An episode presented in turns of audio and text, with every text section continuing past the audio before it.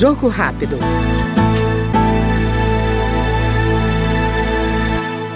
A Câmara concluiu a votação do projeto que cria o Estatuto Nacional de Simplificação de Obrigações Tributárias Acessórias.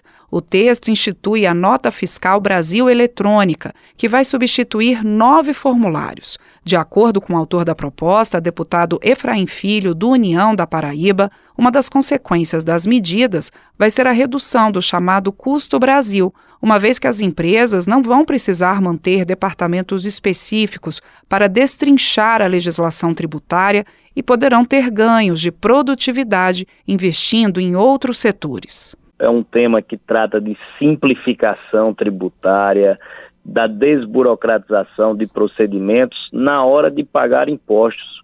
Ou seja, já é um momento tão doloroso né, para o setor produtivo e ainda ter que desperdiçar horas e mais horas entranhado na burocracia, né, na complexidade, na confusão do nosso sistema não é justo e é daí que vem a expressão o custo Brasil.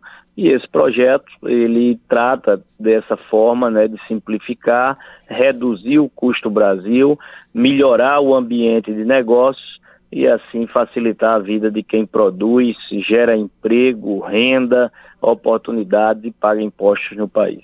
Este foi o Jogo Rápido com o deputado Efraim Filho, do União da Paraíba. Até mais. Jogo rápido.